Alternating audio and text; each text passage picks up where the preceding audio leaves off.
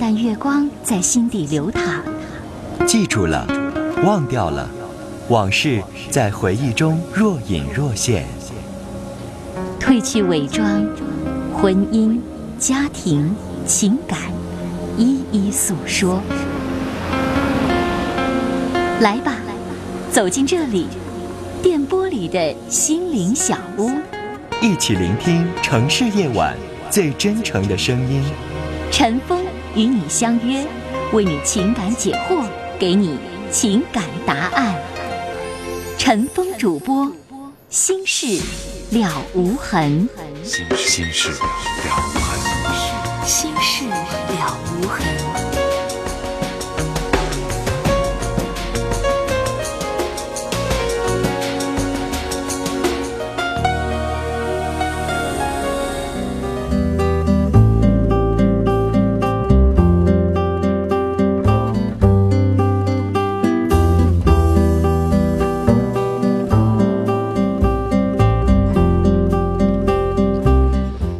晚上好，欢迎收听《心事了无痕》节目，我是主持人陈峰。今晚的导播呢是百宁。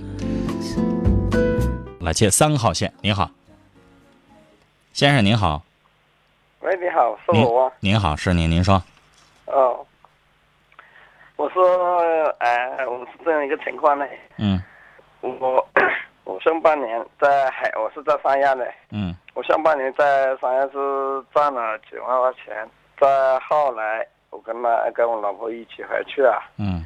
反正就，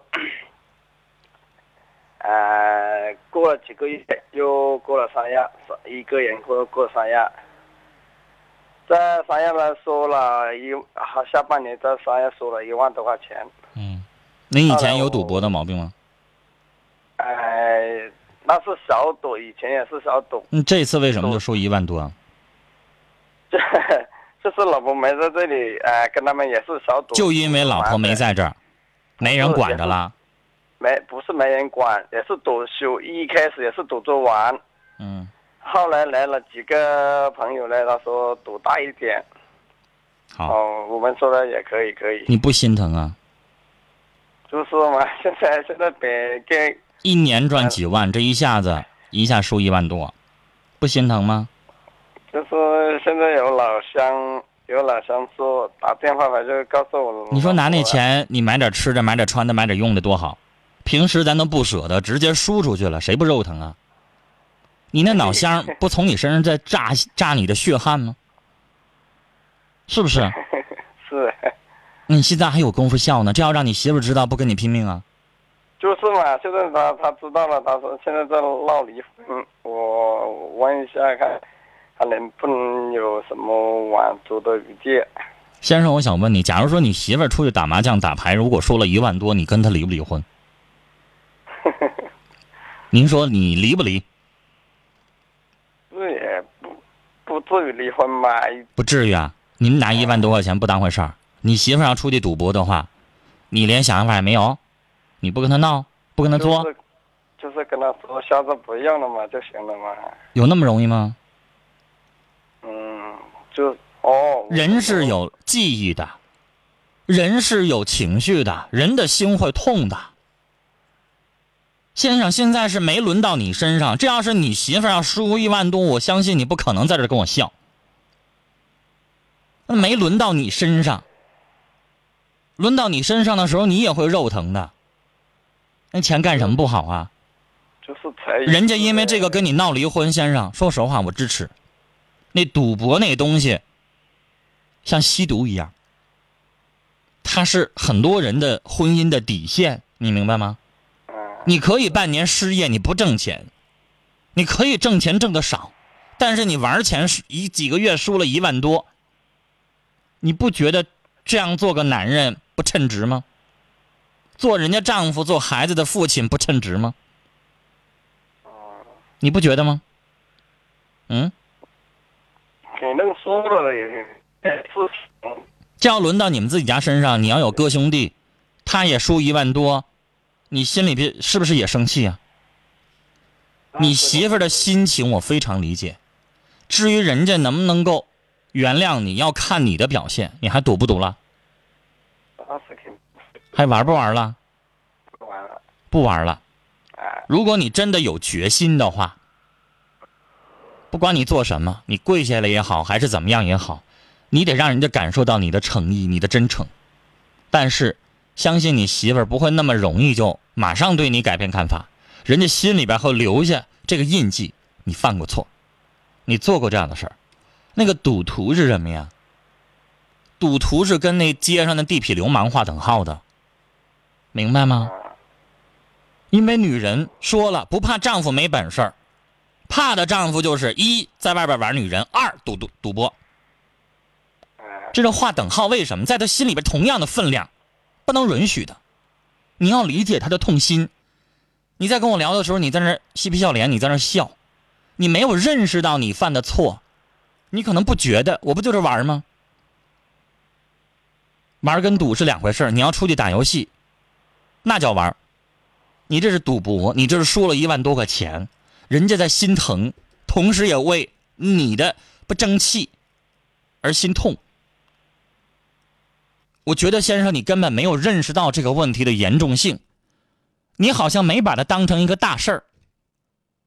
你可能觉得不过就是玩一玩而已，但是你媳妇儿已经严重到现在马上就要跟你离婚了，你有没有真诚到那个份上啊？你有没有在人面前痛哭流涕啊？有没有撕心裂肺的去认错呀？如果你没有的话，我要是你媳妇儿那个身份的话，我也不会原谅你。就你这么嬉皮笑脸的，就你这么没有认识到事情的严重性的，凭什么原谅你啊？你想想，现在人家没做错，是你完全做错了，你得拿出来你最撕心裂肺的那个诚意，让人家能够认识到你认识到了这是一个最深刻的错误，然后你才能够从你内心处去理解你，最后原谅你。但先生，我没听出来。因为刚才我在跟你聊的时候，你一直在笑，你在嬉皮笑脸，那哪叫真诚啊？那哪是认识到你犯了重大错啊？如果是那样的话，你媳妇儿不会原谅你的。我认为咱们两个聊完，你放了电话之后，你应该打心眼里想一想这件事情的严重性，然后想到了事情的后果，跟你媳妇儿换一种心态。跟你之前的那种感受是完全不一样的一种心态，好好跟人家认错，你才能挽回这个家，否则继续嬉皮笑脸下去的话，家没了。我想通过这个电话跟我们的听友问个问题：您的另一半，不管是男的也好，女的也好，如果他赌博，先不说像现在这个先生一样一下输了一万多。比如说他赌博没输那么多，他输了两三千块，您是什么态度？如果您是刚才这个先生讲的这个事件当中的女主人公的话，您是他媳妇儿的话，您是原谅他，还是彻底离婚？欢迎您发表您的意见。我们来看听友的短信，二二三六的听众说，跟一个粗心的人在一起很累，他连我的生日都忘了，答应我的。彩礼钱反复变化，他不是没有，只是这种行为说谎，而且一个多月才给我打一个电话。如果你说他把你的生日忘了，那我理解你，没事提醒他一下，以后让他细心一点对待你也就好了。至于刚才你说的所谓的彩礼钱这一块，这块我没有详细问，我不便不方便发表我的评论意见。谁知道你管人家要多少钱呢？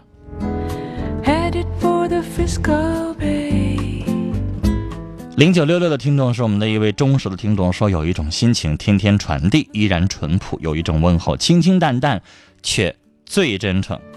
他在问候陈峰，谢谢您。三六七四的听众说，今年二十二岁了，马上要和女朋友结婚了，但是我有一个作为男人没有办法启齿的一个问题。他说：“我的男性器官跟别人比较很小，这是否会影响我婚后的性生活呢？如果会，我该怎么办？”因为你不方便在短信当中去告诉我具体的详细的情况，我也理解你。你的情况，我建议你去看男性专科，上正规的省一级的专业的医院，男性科。去检查一下你刚才描述的这个情况。如果真的像你说的一样，跟其他人不一样，那医生会给您一些意见。九六九九的听众说：“我姥姥姥爷也结婚四十多年了，希望他幸福，我们爱他。”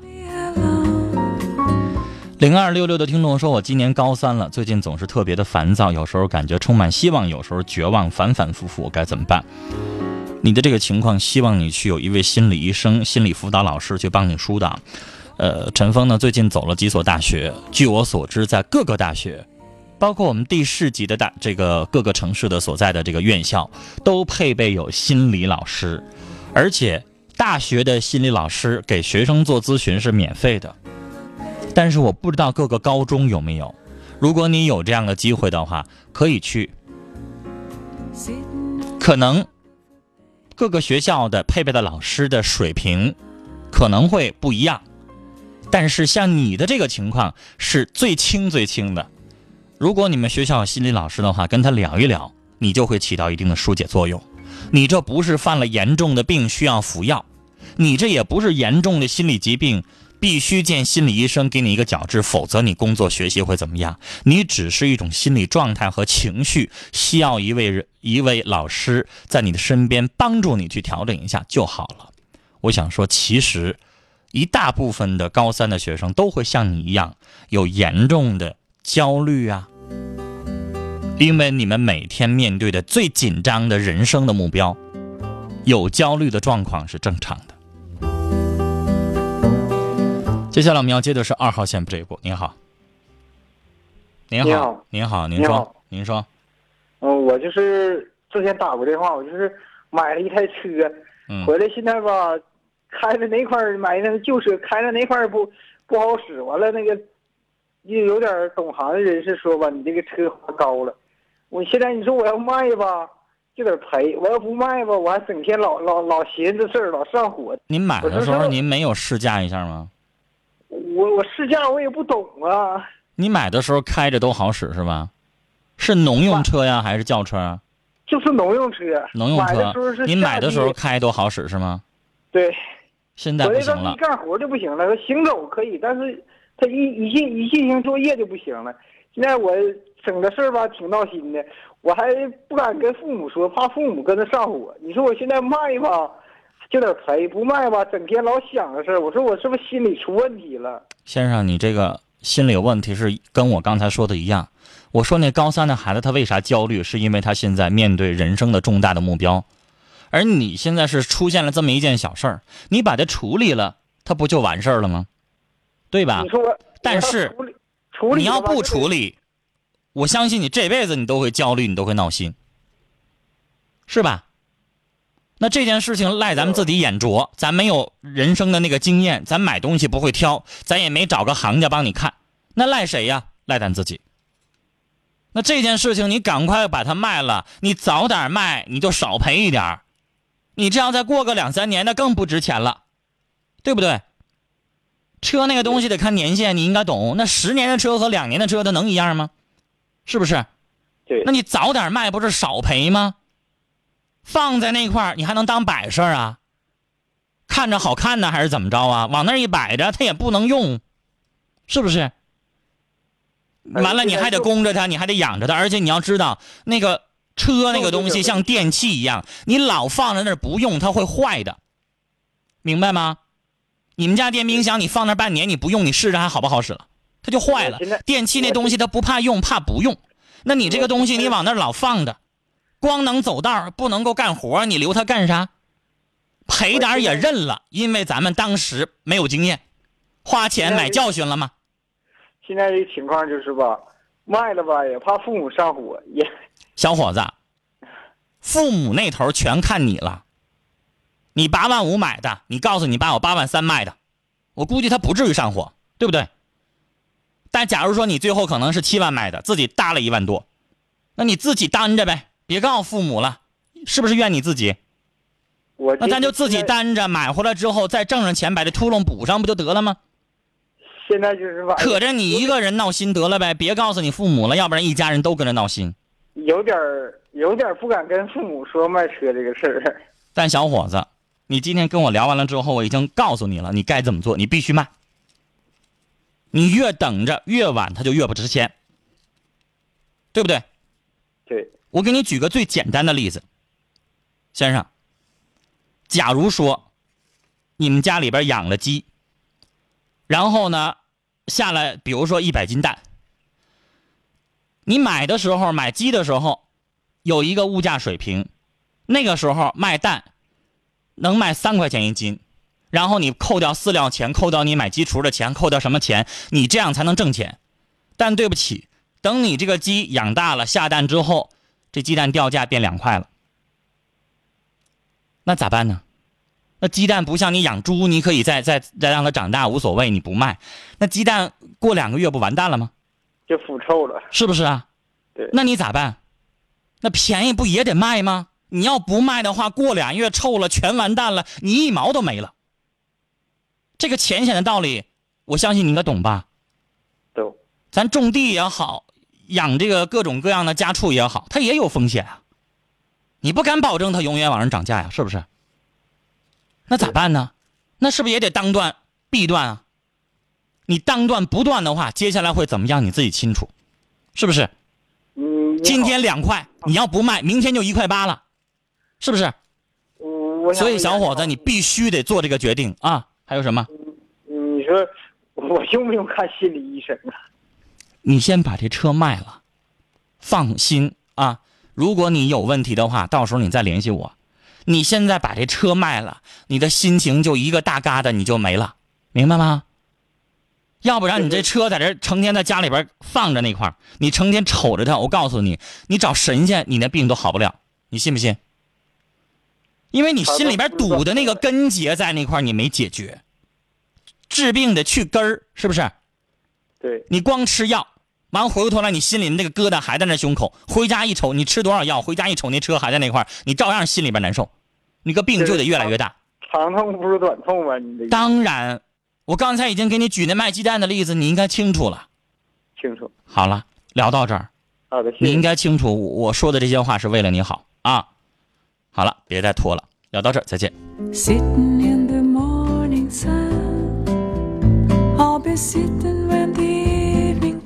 来，接下来我们来看，继续来看听友的短信。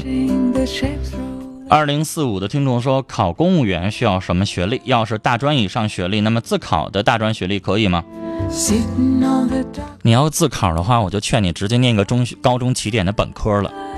那高中起点又能上专科，又能上本科，你干嘛非得考专科呢？具体的公务员需要什么学历，你自己去查一下国家的公务员的相关的考试专业网站上面有详细的介绍，好吗？很多听众很信任陈峰，什么问题都问，那我也尽量的，我能回答的都答，我不会的，我会告诉您到哪里去寻找帮助。幺五零二的听众说，有一个好友和。男友交往了两年了，女孩家呢要求男方买房，男方家一再推脱，双方矛盾很大，女孩很为难，我该怎么帮助她？这样不被认可的感情能长久吗？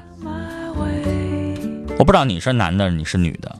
如果你要是男的，我说这个问题你就好理解了，谁家的条件都有限，现在一套房子动辄好几十万，谁家能够立马买出来的话，谁愿意推脱呀？他那个推脱肯定是家里边经济条件，他现在凑不出来那个钱，你再往死里逼，他也还是拿不出来。这个东西就要问这个女孩了，看他们家的意见了。这个事情不是不赖人家男方，人家已经想办法了。二幺五八的听众说：“我一个人带着八岁的女儿生活在单位，和同事相处的还行，却因为孩子的小毛病忍不住对她发脾气。女儿其实挺懂事，每次生气后也很后悔，也怕对孩子心理造成阴影，可是控制不住。能不能够总不能够调整好心态，总是很急躁。说焦虑也是病吧？怎么治疗？我该如何调整自己？这件事情让我备受困扰，觉得自己不是个好母亲。女士，我不知道。”您离婚或者是跟另一半分手有多久了？您这个情况跟您的失败的感情是完全有直接关系的。您一个人生活，您孤单，您寂寞，那这个时候人的情绪容易烦躁，烦躁也好，焦虑也好，最后导致您的脾气就坏。而且您一个人要工作要挣钱，您回过头来到家里边还要照顾孩子，长此以往，您的身体、您的精神越来越疲劳的时候，您的脾气就不可能好。那现在会长此以往，它会恶性循环的。所以，女士，您的情况需要个人帮你，您的生活需要走进一个人来帮您去分担您的疲劳。